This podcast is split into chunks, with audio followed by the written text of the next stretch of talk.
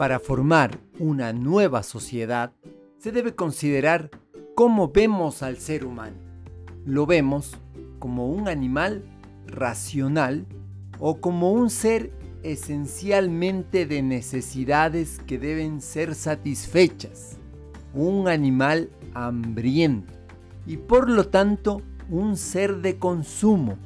Y consumo sin medida, consumir incluso lo que le corresponde al otro. Consumir igual a acumular, acumular gran cantidad de cosas que de pronto ni siquiera nos hace falta. Consideremos el ser humano como un ser participativo, aquel que participa en la sociedad, aquel que es actor social, aquel que es sujeto histórico, individual y colectivo, que no solo se preocupa por sí, sino también que se preocupa por el otro.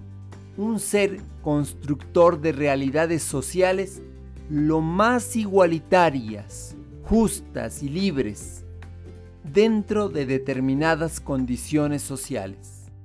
Te acompaña Mario Tapia Hernández y nuestras familias.